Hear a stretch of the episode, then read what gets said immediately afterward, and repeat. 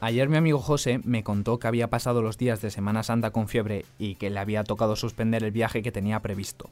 Yo le dije que tampoco había podido ir a ninguna parte porque me había tocado trabajar. No sé si creerle, pero me dijo que también se había vuelto bastante fan de este podcast. Y me reí, claro. Le mandé un montón de esos emoticonos con una sonrisa enorme y lágrimas. En realidad, José y yo hablamos cada semana a través del móvil. Él vive en Utah y yo en Valencia. Si lo pienso fríamente, me resulta increíble que yo pueda mandarle un mensaje a un amigo que vive literalmente en la otra punta del mundo y él me pueda responder en un segundo. Lo tenemos tan asumido que no nos damos cuenta lo fácil que es mantenernos conectados y sentirnos más cerca. Pienso en amigos y familia, pero también, ¿por qué no?, acercarnos por ejemplo a la cultura. Los libros, la música, las series, el cine, nunca habían estado tan accesibles como ahora. Obviamente, si no sabes desconectar, puedes nublarte. Pero prefiero pensar en las cosas buenas que nos traen estos avances tecnológicos. Nos permiten sentirnos más acompañados. Mira, esa frase yo creo que le gustaría mucho a mi amigo José.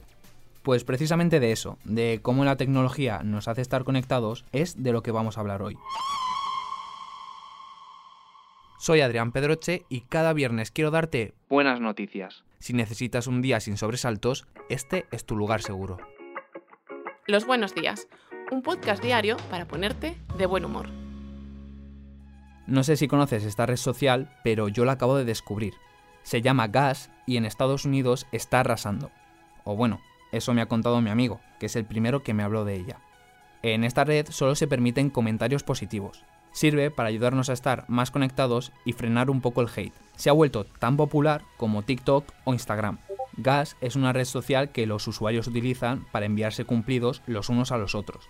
El formato es anónimo, pero pueden recolectar monedas para descubrir quién respondió a ciertas preguntas sobre ellos.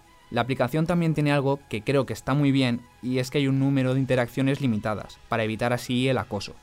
Esto es muy importante especialmente para mujeres, ya que según datos del Ministerio de Igualdad, en España el 80% de las jóvenes entre 16 y 24 años ha sufrido acoso en redes.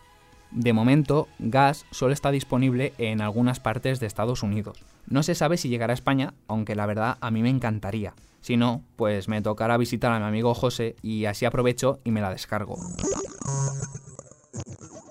Para encontrar a nuestra persona extraordinaria de este viernes no me he ido muy lejos. De hecho, no he tenido ni que salir de los buenos días. Y es que mi persona extraordinaria es mi compañera Marta Hortelano. A ver, ella es muy modesta y no te iba a contar el bonito gesto que tuvo hace unos días, pero para eso ya estoy yo aquí. Para celebrar el Domingo de Ramos, Marta se fue a Cuenca, a su tierra, porque ya es casi valenciana, pero las raíces le tiran mucho. Justo delante de la casa familiar, el tío de Marta encontró una cartera, la recogió del suelo y gracias a la documentación vio que era de una chica. La cartera tenía todo, tarjetas, documentos, dinero, imagina tú qué agobio si lo hubieras perdido. Bueno, pues cuando Marta se enteró pensó que la mejor manera para encontrar a la chica era buscarla por Instagram. Además de perder el tiempo viendo reels, por fin esta red social podía ser útil. Marta le envió varios mensajes a la dueña de la cartera, pero ella no los leyó. Entonces pasó a localizar a un seguidor en común para que él la avisara. Y mira, la cadena funcionó. La chica, que podía haber terminado el día de muy mal humor, recuperó todo lo que había perdido. Es un gesto muy bonito de Marta y, por cierto, no tan excepcional.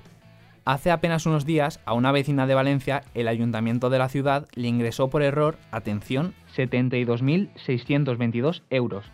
Amparo, así se llama la mujer, devolvió el dinero porque entendió rápidamente que aquello pues no era normal. ¿Ves cómo no soy tan extraordinaria? Marta, yo creo que sí. Y además, que en este podcast de hoy mando yo. Quizá esto te sorprenda, pero en España somos más honrados de lo que creemos. Un estudio que publicó la revista Science reveló que la mayoría de personas que se encuentran una cartera la devuelven. El método que utilizaron para sacar esas conclusiones es muy gracioso. Los economistas gastaron unos 600.000 euros en 17.303 carteras que fueron perdiendo por medio mundo.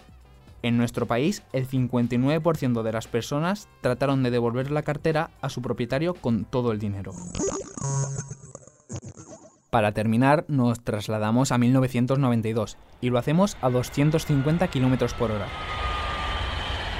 El 14 de abril de ese año se inauguró la primera línea de alta velocidad en España, entre Sevilla y Madrid. Aquel día dos trenes salieron de Atocha hacia Santa Justa recorriendo en tres horas un trayecto de 471 kilómetros. Más tarde se abrió la circulación normal para pasajeros y ahora el AVE ya es un medio de transporte muy habitual. La red española es la segunda más grande del mundo después de China. Piensa que en estos 30 años Renfe ha trasladado 464 millones de viajeros en estos trenes que nos conectan tan rápido. De hecho, es posible que tú me estés escuchando ahora mismo desde un AVE o estés a punto de cogerlo. Si es así, feliz viaje. El lunes en Valencia es fiesta, así que el martes más buenas noticias. ¡Chao! Muchas gracias por escucharnos y gracias a ti, Adrián. Sí, yo estoy encantado. Recuerda que si te ocurre algo bueno y quieres contárnoslo, puedes escribir a losbuenosdías@lasprovincias.es. Este podcast ha sido escrito por Adrián Pedroche. La edición es de Amalia Yusta y Paco Sánchez. El diseño sonoro es de Rodrigo Ortiz de Zarate y la producción de Miquel Abastida y Andrea Morán. De lunes a viernes te esperamos en la web del periódico o en tu plataforma de audio favorita.